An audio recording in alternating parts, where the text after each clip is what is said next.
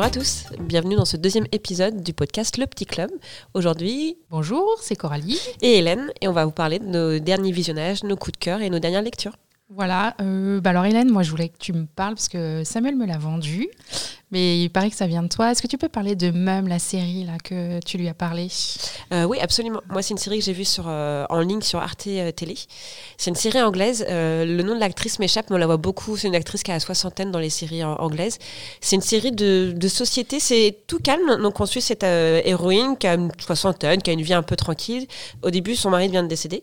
Et le premier épisode, ça va être bientôt l'enterrement. Et elle a juste un fils qui a la trentaine et qui est un peu un ado attardé chez elle. Et en fait, toute cette série, ce sont que des petits épisodes. On quitte pas la maison et c'est tout son entourage qui vient chez elle. Il y a sa belle-sœur et son frère, il y a le voisin. Et en fait, euh, elle a que des, que des gens avec des problèmes autour d'elle. elle, c'est voilà, elle, c'est la fille bien gentille qui se fait marcher dessus. Et c'est voilà, que des petits épisodes. C'est assez drôle parce qu'il y a notamment la copine du frère qui est complètement débile.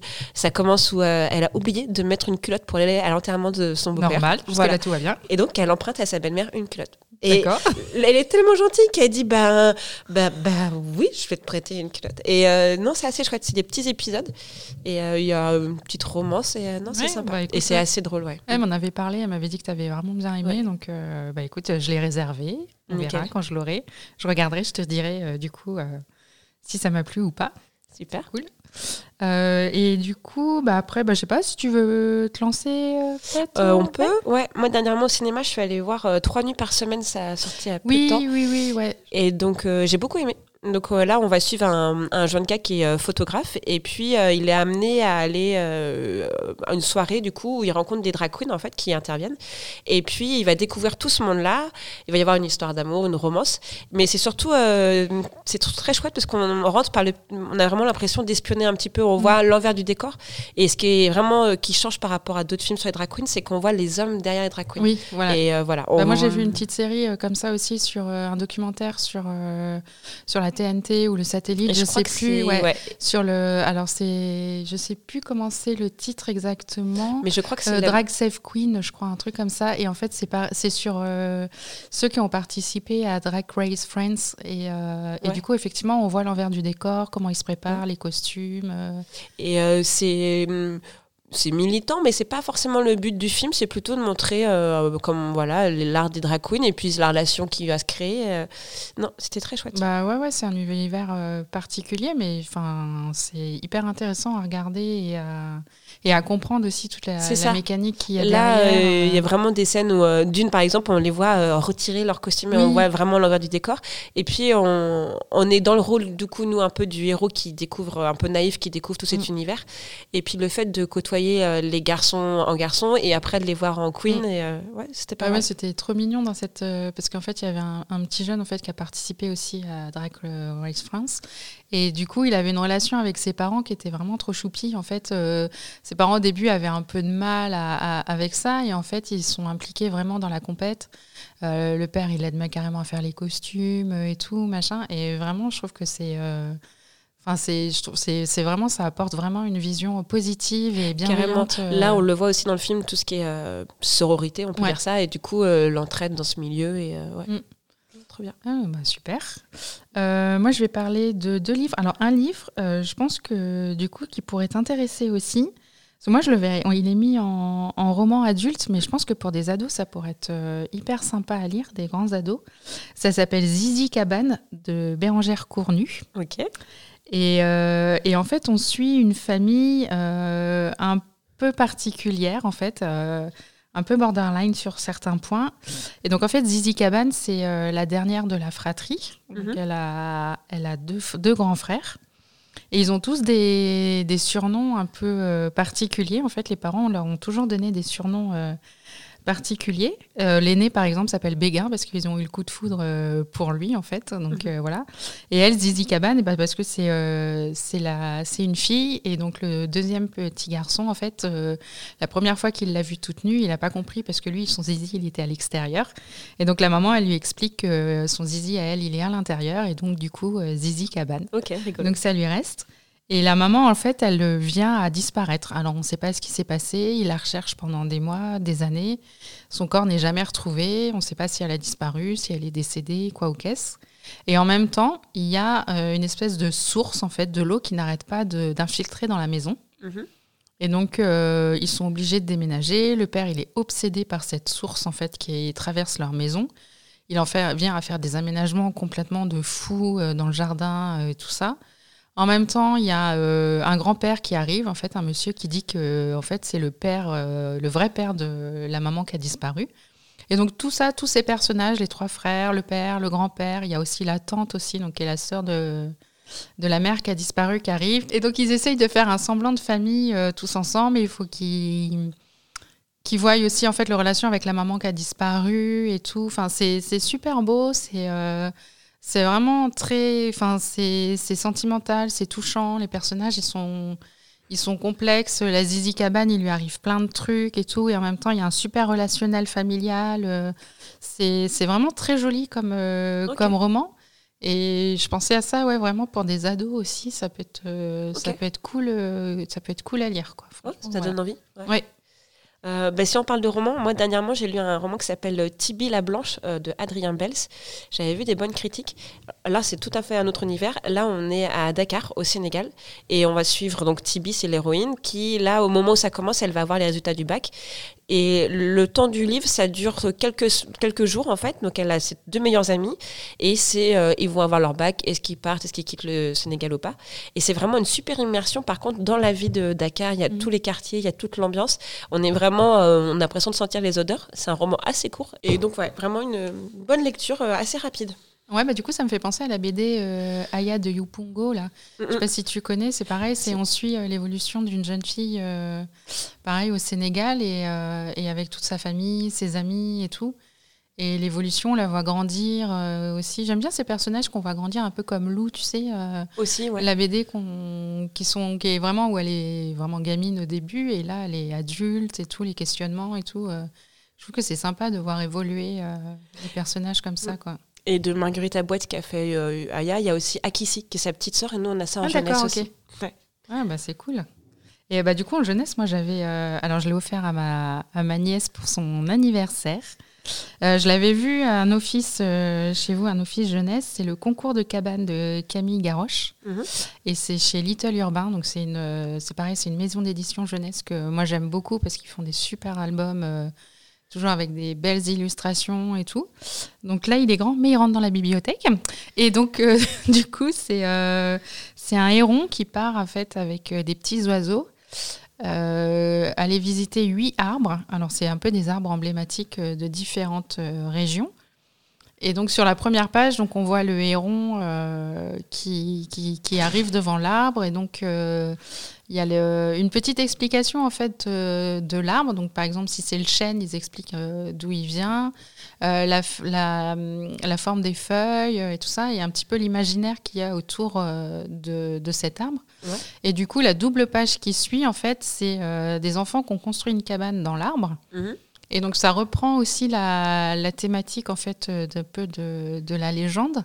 Et du coup, il y, a, multitude de détails à regarder et tout. Euh, et les, les, les, cabanes, alors il y, a des, y a des balançoires, il y a des jeux. Enfin, ils ont fait, franchement, il y a plein de choses à regarder dans cette double page. C'est immense. Du coup, même si tu lis trois fois ou quatre fois de suite, euh, ce que les enfants de 5 ans, euh, tu lis trois fois la même histoire. Tu trouves toujours des choses à voir. Hein. Ouais, tu trouves toujours des différences et tout. Machin. Et en plus, il y a Totoro dans l'arbre du Japon, donc autant te dire que c'était festival. Et à la fin, en fait, tu dois choisir, tu dois voter pour ta, ta plus belle cabane, en fait, la cabane que tu as, oh, que as préférée. Et il est, vraiment, il est vraiment super, il est vraiment magnifique comme album. quoi. C'était euh, magnifique à regarder. Et bah, du coup, dans les beaux albums, moi, il y en a un que j'ai lu il n'y a pas longtemps qui s'appelle Le Tour du monde en 24 marchés. C'est une auteure russe que je connaissais pas. Et donc, euh, une fois par mois, donc il y a tous les mois de l'année, elle, elle présente un petit peu un pays et euh, deux marchés emblématiques de ce pays. C'est pareil, il y a plein de détails. Il y a un petit chercher-trouve. Mhm. Elle explique euh, la langue du pays. Il y a un tout petit lexique pour pouvoir justement aller au marché bah dans ce pays. Elle montre une image du billet. Elle te dit ce que tu peux acheter avec le plus petit billet du pays. Ah, c'est sympa. Et euh, c'est pareil, il y a une recette de cuisine aussi. Mhm. Il y a euh, le Maroc, il y a les États-Unis, il y a aussi des pays d'Afrique. Et euh, j'ai trouvé très chouette, plein de choses à regarder et puis plein de petites infos à retenir. Il y a la France aussi. Ouais. Alors, ils présentent le marché de Nice et les Paul Bocuse à Lyon. Ah oui, d'accord, oui, Mais, bah, euh, c'est ouais. renommé. ouais. Ça me fait penser à Baïka, tu connais toi la, la La revue, qu'on a en jeunesse, qui présente en fait un petit peu un pays sous différents aspects, euh, de la civilisation, la géographie, euh, les, les, popu- enfin, les enfants Ouais. qui y habitent et tout ça. Et à chaque fois, c'est très bien illustré et c'est euh, des, illus- des illustrateurs différents à chaque fois. Et c'est vraiment une très belle revue. euh, Ouais, absolument. Puis un, un bel objet avec un beau Ouais. papier. Ouais, c'est très sympa. Ouais, ouais, ça fait, ça fait un- bah, des belles revues à regarder. Euh, ben, on enchaîne, on enchaîne, là, dis donc, euh, ça avance. Qu'est-ce que tu avais d'autres choses Peut-être Ouais, encore en jeunesse. Ouais. euh, j'ai vu aussi là sur Médiathèque numérique le film euh, La petite bande de Pierre Salvadori. Je connais Ah. pas du tout. Alors j'aime bien ce réalisateur. Ce film-là, j'avais vu la bande-annonce. Euh, c'est très chouette. Euh, on suit euh, cinq enfants qui sont, je dirais, début collège, hyper investis dans l'écologie. Et il se trouve que dans leur village, il y a une usine qui est juste collée à la rivière du coin et qui déverse ses produits dedans. Ah, Et- sympa. Tout le monde le sait, on ne peut pas se baigner Mhm. dans cette rivière, c'est impossible. Et eux décident de commettre un attentat contre cette, euh, tout seul contre cette usine pour la faire exploser. Et de là, bah, ça va partir en n'importe quoi. Bah Ils oui. vont prendre en otage le patron. Mais c'est euh, très bien fait, ça se passe en plein été. euh, il y a des super paysages. C'est pas indiqué, mais j'ai l'impression que ça se passait peut-être en Corse. Et euh, j'ai trouvé que c'était assez juste parce que les, les enfants sont assez crédibles, les dialogues sont bien trouvés. C'est pas trop, euh, pas trop gnangnan. Il y a pas mal d'actions, c'est assez drôle puisque du coup ils sont assez. ça fait un euh, peu petit film d'aventure pour les enfants. Ouais, voilà, avec une, une réflexion derrière aussi. Oui. Euh, la conclusion est pas si, euh, pas si manichéenne Mhm. et tout. Et euh, ouais, un, petit, un beau film, ouais, La petite bande. D'accord, ok. Euh, alors moi, je vais parler. euh, Qu'est-ce que je vais vous dire? Ah oui, bah tiens, les jeux de société. On a joué toutes les deux à un jeu de société l'autre jour, la Gold. Ouais. C'était sympa euh, à jouer aussi. C'est un petit jeu, euh, alors vraiment tout petit, un petit jeu de voyage, euh, un peu comme le Punto, qui est aussi très sympa. Et donc, on est des chercheurs d'or, c'est ça, Hélène. Ouais, c'est ça. On doit récolter des pépites. Donc c'est un petit mélange entre un memory et puis un jeu de, un jeu de stratégie. Ça se joue assez facilement et euh, donc effectivement on a des, caches, des cartes face cachée, on doit essayer de récolter euh, les pépites qui nous correspondent. Et euh, ouais, je- bah déjà ce qui est cool, je trouve, c'est que c'est hyper facile à comprendre, c'est des règles en deux minutes, on a compris le but du jeu. Ouais, c'était facile. Et puis, c'est. Après, ça, on, on avance aussi euh, en comprenant, euh, en jouant, en regardant les autres. On peut jouer de Ouais. façon avec des enfants assez simple, c'est juste euh, récolter. Et après, euh, façon un peu plus euh, tordue, on peut euh, faire des crasses à ses voisins. Et euh, ouais, un bon Et petit jeu. gagné. Et t'as gagné. Non, mais j'avais trouvé ça un petit jeu euh, sympa. Et, euh, et du coup, pendant la, la soirée Halloween qu'il y a eu à la médiathèque au mois d'octobre, on avait joué à Keblo. Oui. Un petit jeu sympa aussi, euh, qui peut avoir différentes euh, variantes en fonction de l'âge des participants. Et donc, en fait, on a euh, des chiffres, une série de chiffres. Donc, euh, à plusieurs, on, on énumère les chiffres de 1 à 20. Et à chaque tour, en fait, on a des contraintes différentes. Euh, par exemple, euh, au premier tour, donc c'est remplacer un chiffre par un autre chiffre. Donc, par exemple, le 4, il faut dire le 15. Donc, 1, 2, 3, 15, 5 et ainsi de suite. Et à chaque fois, à chaque tour, il y a des contraintes, genre euh, taper dans les mains ou, faire un signe particulier ou faire la vache, ainsi de suite. Et à chaque fois, en fait, ça se rajoute euh, aux contraintes qu'on a déjà. Donc, euh, il faut, il faut s'en souvenir, il faut arriver à suivre. Et donc, si on fait pas la contrainte, on a un petit gage. Euh, voilà. Et donc, quand on avait fait ça, euh, quand on l'a proposé aux enfants, euh, un petit groupe d'ados qui s'était installé, enfin, je sais que toi, tu avais fait un peu avec eux. Et en fait, ils avaient récupéré nos crayons de maquillage qu'on avait euh, ce jour-là et ils s'étaient fait des maquillages sur le visage en guise de gage. Et je trouvais ça super sympa, en fait. euh. Ouais, c'est le genre de petit jeu aussi qui, qui- où les adultes aussi s'y prêtent bien. C'est un jeu où tout le monde peut s'amuser et euh, effectivement on peut jouer. euh. Ouais, Alors, il y en a qui disent jeu apéro, hein, voilà, vous en faites Alors- ce que vous en voulez. Et pour tout dire, en fait, il n'y a pas de gage en vrai. C'est nous qui avons inventé. euh, Mais non, mais parce des gages, que non, il y a des petites pépites en fait, des petites pierres précieuses en fait, et en fait, quand tu Oui. récoltes trop, Effectivement, c'est un malus. Oui, c'est un ça. malus quoi. Ouais. C'est pas vraiment un gage, c'est un malus quoi. Donc euh, oui. on peut pimper le jeu comme on veut. Voilà, c'est ça. C'est le genre de jeu qui est euh, multifonction, facile à sortir, facile à jouer. Ouais, c'est ça. Et donc euh, ouais, bah du coup j'avais trouvé, euh, je l'avais Ouais. trouvé sympa comme petit jeu Ouais, c'est vrai. à jouer. C'était, bah, c'est un truc pareil, c'est facile, t'as pas besoin de, d'avoir fait Non, HEC je sais pour prendre les grêles. J'avoue ouais, que personnellement, les, les, trop gros jeux où il y a beaucoup de règles, je, il faut vraiment que je sois en bonne condition pour pouvoir me, lancer dedans. Ouais, il faut bien expliquer Et, les ouais. choses et tout. Enfin, quand tu joues avec des bons gamers, euh, ça peut être sympa de faire un, jeu de plateau et tout, mais, euh, mais oui, des petits jeux comme ça. C'est bien aussi, ouais. Ouais, ouais, ouais, c'est. euh, c'est Et puis là, surtout, sympa. ce qui était chouette, c'est que c'est le genre de jeu aussi où on peut mélanger les personnes qui se connaissent pas. Là, à la soirée Halloween, on a créé des Oui. tables et euh, tout de suite, on se prend au jeu et euh, on Mm. peut. Ouais. Ouais, ouais, ouais, non, c'était. c'était pas... Et puis nous, on l'avait découvert entre nous et c'était entre collègues, on a bien rigolé aussi, donc c'était c'était plutôt sympa. Euh, Qu'est-ce qu'on voit? On en, dit- on en dit des choses. Euh, ah ouais, moi, j'ai, euh, je vais encore parler de Sandrine Colette, j'en avais déjà parlé euh, Fais-toi plaisir. dans, le, dans, un, dans le premier club, je crois. Et donc là, j'ai lu euh, son dernier qui est sorti, On était des loups. Et, euh, et c'est vrai, encore toujours vraiment bien. Sandrine Collet, elle prend aux tripes. C'est, euh, en fait, là, donc on part sur un, un jeune homme en fait qui est un peu genre ermite. Il vit dans la montagne, il chasse, il est un peu en autosuffisance, il a son jardin, tout ça, machin. Et en fait, il va rencontrer une jeune femme et ensemble, ils vont avoir un enfant. Et il va arriver un drame et donc en fait, la maman euh, va décéder. Ok. Et c'est assez, enfin la scène de, c'est assez violent quoi.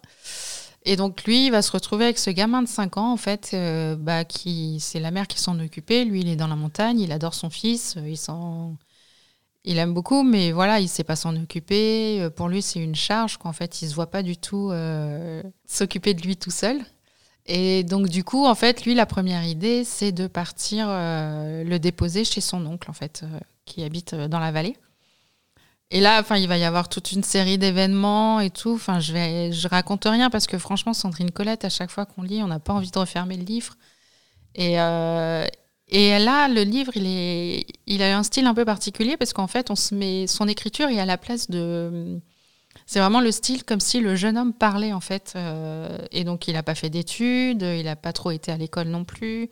Il vit dans la forêt, donc c'est vraiment un style euh, court, incisif, euh, avec des phrases qui sont parfois mal tournées. Donc c'est vrai que c'est un style qui peut en rebuter quelques-uns. Mais du coup, on est vraiment à sa place, on est vraiment à l'intérieur de lui et on voit la relation avec du gamin. Et franchement, la dernière partie du roman, c'est euh, c'est chaud, quoi. C'est vraiment. euh, elle- Sandrine Colette, à chaque fois, nous, elle a. C'est chaud dans quel sens? Eh ben, c'est chaud en fait. Il se passe des avec son gamin, il y a une relation et il va y avoir des événements qui vont arriver qui sont assez perturbants et qui sont. C'est pareil, c'est pas tout noir ou tout blanc quoi. En fait, on Ok. ne sait pas si on doit le détester ou pas. Ok. Euh, quand j'avais le premier que j'avais lu, c'est Dans les forêts. Euh, J'en avais déjà parlé et c'est vrai que c'est pareil. Le, le héros principal fait fait quelque chose dans ce roman-là qu'en fait on se dit ok bah je déteste mais pas enfin je peux pas en fait c'est donc c'est hyper compliqué du coup au niveau des Ok, des des émotions qu'on ressent, des sentiments Mais que ça coup, crée. réussi, mais c'est ouais, vraiment, elle arrive à chaque fois de.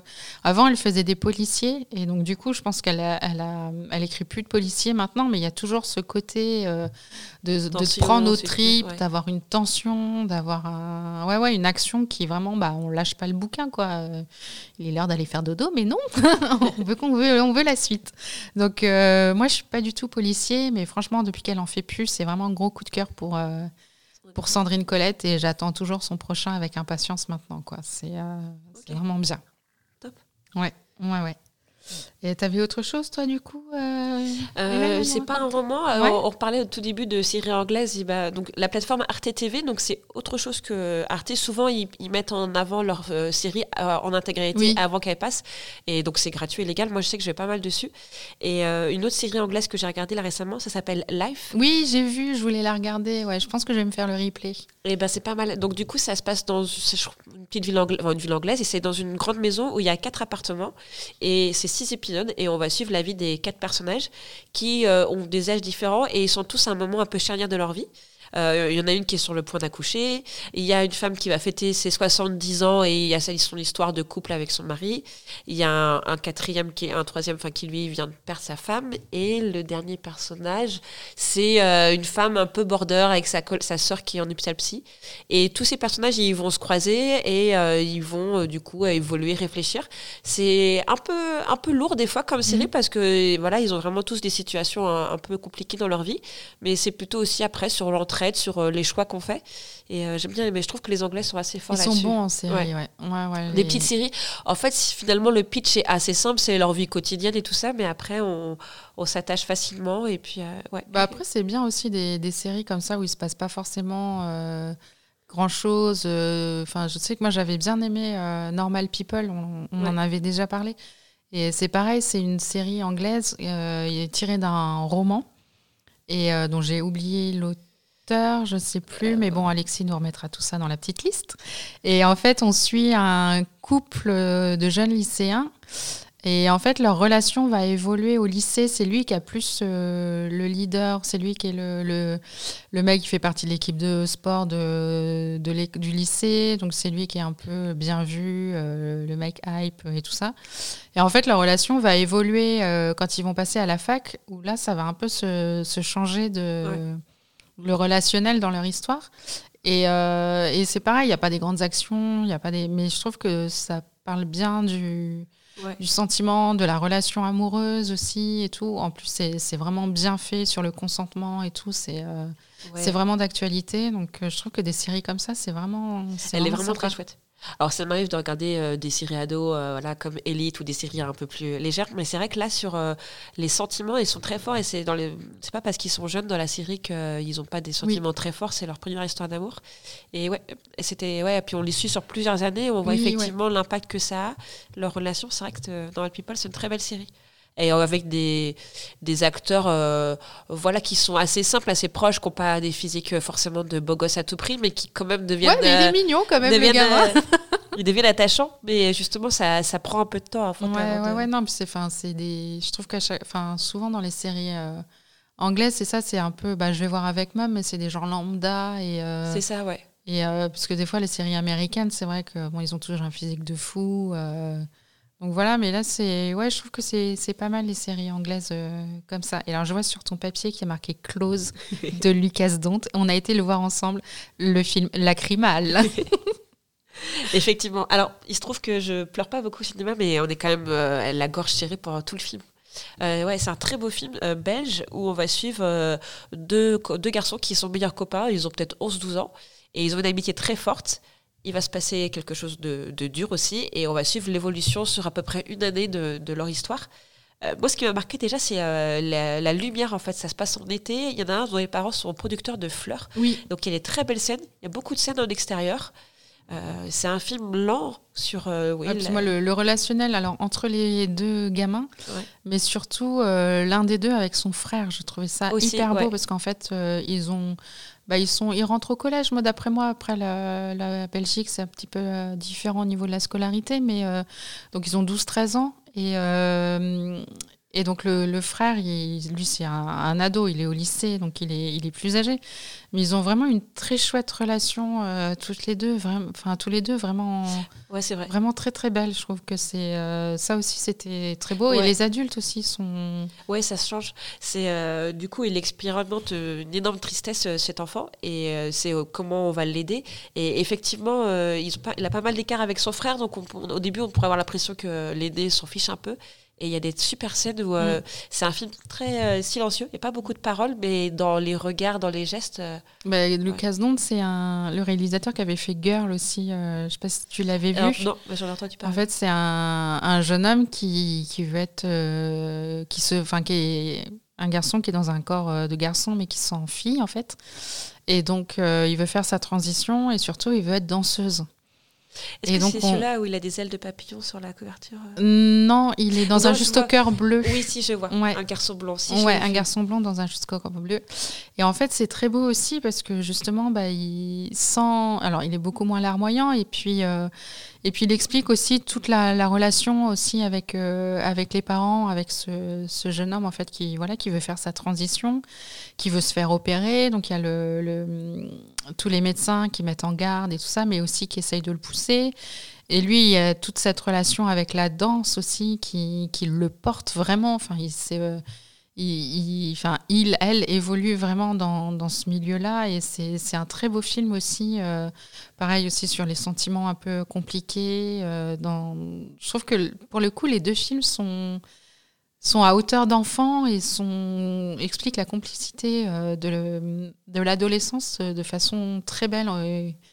Et très positif pour le coup, même s'il se passe des choses terribles, c'est assez positif. C'est qu'on on, s'intéresse vraiment à l'enfant, on le minore pas parce qu'il est plus jeune, parce que euh, et c'est vrai que euh, ouais, avoir un meilleur copain, effectivement, vu d'un adulte, ça peut paraître anecdotique, mais là dans dans Clos, c'est vraiment euh, ouais l'importance que ça peut avoir et ouais les sentiments très très forts qui sont pas ceux, enfin pas, des sentiments adultes, mais qui sont qui ont quand même une énorme importance dans, pour grandir.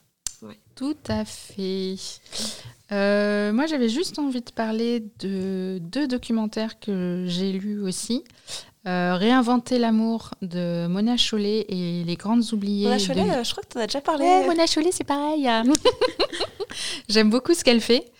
Et Les Grandes Oubliées de l'histoire, en fait, c'est de Titu Lecoq. Donc, en fait, elle reprend l'histoire de France au niveau du prisme des féminins. Et donc, euh, donc l'histoire de France avec un grand H euh, traité avec euh, à travers les hommes avec un grand H aussi. Et ben là, c'est l'histoire de France avec un grand H traité à travers les femmes avec un grand F. Et donc c'est super intéressant. Il y a plein de choses en fait du coup qu'on redécouvre et sur les différentes périodes de, l'histoire en fait. Et, et, par exemple, on a une idée du Moyen Âge très noir, très masculin et tout. Et alors qu'en fait, au Moyen Âge, les femmes avaient beaucoup plus d'importance que dans les siècles suivants. Euh, et il y avait des reines, et il y avait des, femmes fortes, et des femmes, euh, des saintes aussi, qui étaient vénérées euh, de leur vivant. Enfin, voilà, il y avait. et donc, elle remet tout, ce, tout ça, déconstruit toute l'histoire à travers le prisme des femmes, et, et c'est vraiment très intéressant. Et du coup, Mona Chollet, elle, c'est plus au niveau de, de l'amour. Alors, c'est un livre féministe aussi. Du coup, ce que Mona Chollet fait beaucoup de livres euh, autour de ça, et c'est vraiment une grande autrice euh, de ce point de vue-là. Et donc, elle, c'est pareil, c'est sur, euh, sur les relations amoureuses et bah, la, force du patriarcat sur les relations amoureuses. Elle aurait déconstruit aussi euh, tout ça sous différents prismes. Et, euh, et c'est très intéressant aussi. Enfin, tu sais que j'aime beaucoup ce genre de littérature. Mais, euh, mais voilà, ouais, c'est, c'est, intéressant. Et puis en plus, c'est. Enfin, il n'y a pas de mots compliqués, il n'y a pas de principe. Enfin, voilà, c'est assez simple à lire, c'est fluide en lecture. Titu Lecoq, c'est assez facile aussi euh, à lire. Donc, euh, enfin voilà, c'est euh, vraiment intéressant. deux documentaires intéressants sur le sujet. Ok, top. Voilà. Et eh ben, je pense qu'on est arrivé au bout de notre discussion. Bah, c'est pas mal. On a dit plein de choses. On a peut-être parlé un peu vite, mais au moins ça sera riche et dense. Qu'on vous a donné envie. Et puis, bien sûr, vous pouvez retrouver tous ces documents dans les médiathèques. À bientôt. Au revoir.